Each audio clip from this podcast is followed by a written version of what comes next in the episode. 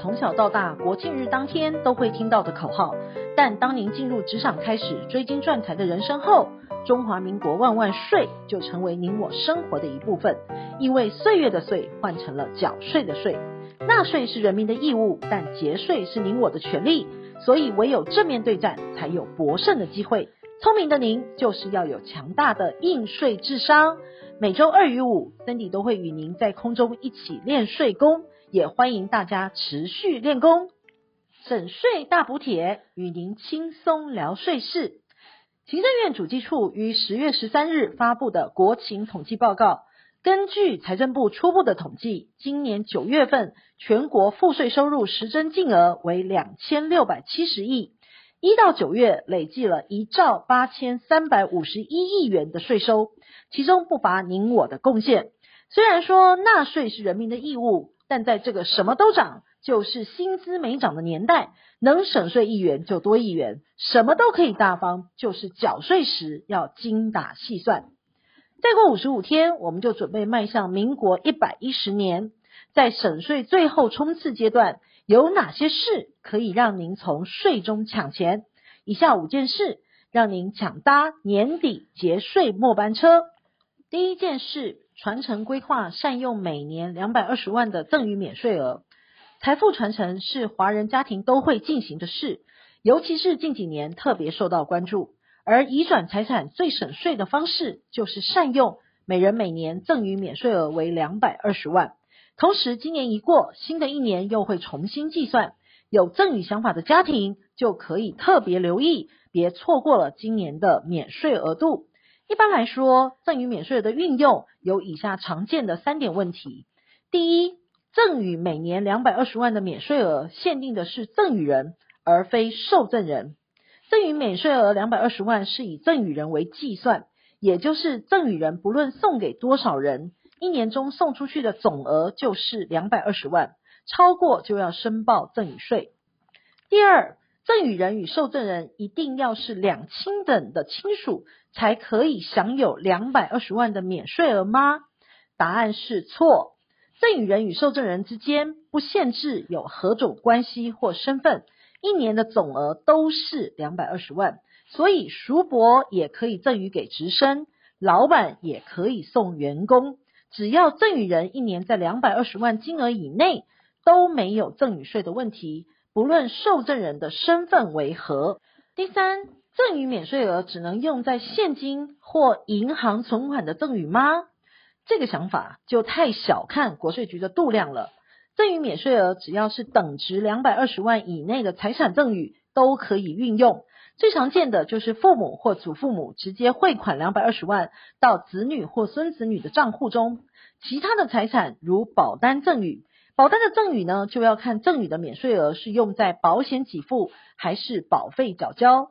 举例来说，父亲帮儿子买保单。如果每年保险给付的生存金或年金在两百二十万以下，保单可以以父亲为腰保人，儿子为受益人。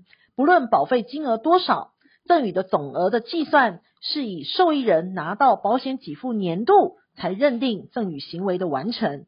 但如果保险给付一次性领回，且金额大于两百二十万，那就得在保费缴交时完成赠与。故保单的设计上就要以儿子为要保人，同时保单的受益人也是儿子。每年缴保费时，就是父亲用免税额两百二十万的赠与额度来缴保费。当若干年后保单到期时，儿子拿到的保险金超过两百二十万，也没有赠与税的问题。赠与免税额也可以用在家族企业的股份或股权上。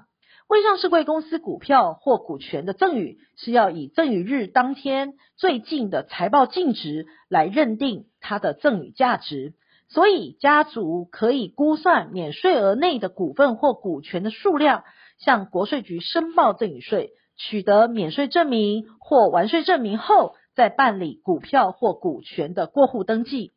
那不动产呢？当然，赠与免税额也可以用在不动产的持分上。民众一样可以在两百二十万免税额度内，以土地公告现值及房屋评定现值计算办理持分的赠与。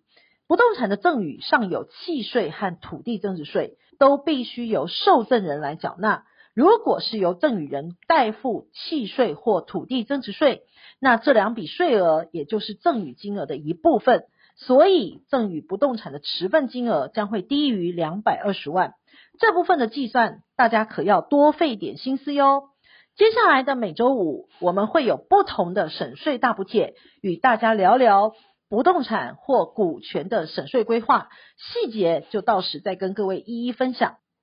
节税末班车第二件事与综所税有关，就是医疗费及捐赠于年底前支付，隔年才可享省税。申报综所税时，民众可以就标准扣除额或列举扣除额择一抵减。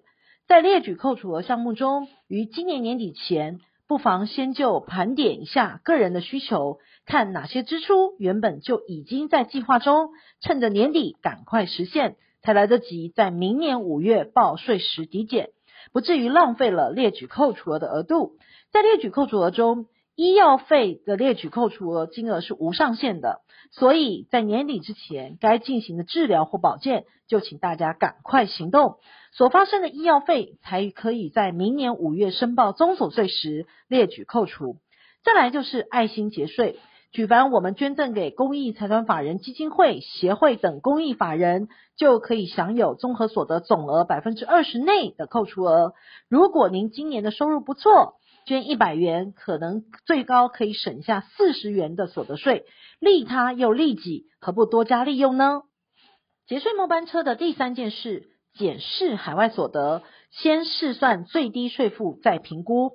就海外所得报税要点来看，只要是中华民国及大陆地区以外的所得，皆需计入海外所得。但申报户全年海外所得在一百万元以内，不需要计入海外所得申报；但超过一百万，含一百万以上的金额，需全部计入海外所得申报。其中，在海外财产交易损失的部分，可自当年度海外财产交易所得中来扣除，但抵减有四个条件，包括已实现、同年度、同属海外、同属财产交易类，以及海外的利息或股息收入不能与海外投资亏损互抵。所以，聪明的投资人应该先计算出今年海外所得金额的实现可能需缴的最低税负。如果计算下还有空间，那年底就不用担心落袋为安会被课税。相反的，若估算可能会被课征的最低税负，那就考虑将投资亏损实现与海外投资获利相抵，降低海外所得。节税末班车的第四件事，未上市贵股公司有发行股票者，年底前过户可以省税。财政部于一百零九年六月二十九日预告所得税额基本条例修正草案，预计自一百一十年一月一日起，恢复个人未上市、未上柜且未登录新柜的股票（以下简称未上市柜股票）交易所得需计入个人基本所得额。最低税负制自两千零六年实施以来，由于未上市柜股票无公开交易市场，且当时未课征证券交易所得税，俗称为证所税。容易有避税的空间，因此当年针对了未上市柜股票交易所得，以明定需纳入个人基本所得额课征最低税负，以降低租税规避的情况发生。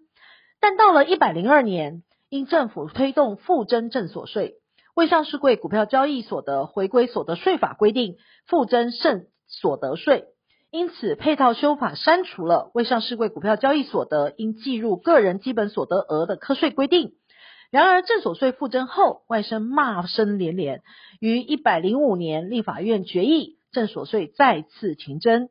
然而，当年度却未同步恢复配套删除的未上市柜股票交易所得计入个人基本所得额。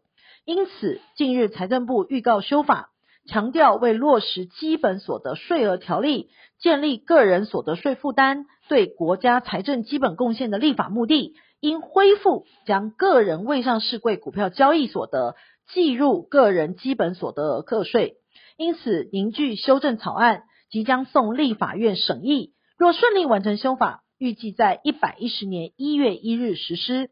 所以有发行股票的未上市柜公司，如有准备以买卖方式移转，请把握节税末班车的时间，赶快行动。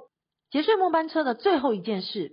预期明年公告限制仍会上涨，想节土增税，十二月底前快签约卖屋。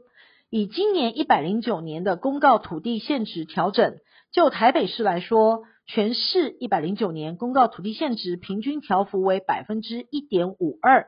其中南港区调涨了百分之三点一一，居冠；大同区、万华区也有百分之二点五四、二点三的涨幅。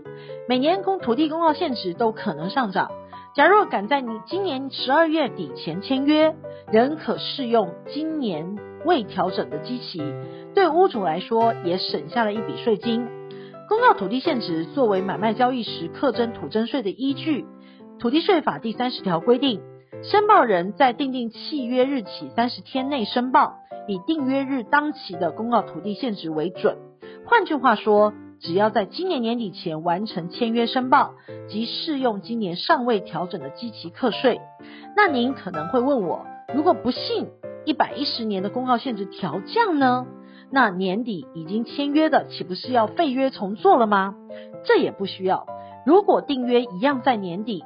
你年底之前一定可以看到公告限值调升或调降的讯息或金额，所以如果调升，那就要在契约日三十天内申报土地增值税；但如果公告限值调降，您就在契约日过三十天再去申报土地增值税，就会以一百一十年的土地公告限值计算土地涨价部分来课征土地增值税。所以十二月底前签约售屋。是进可攻，退可守。真是有买屋举措的人，那就得赶快行动。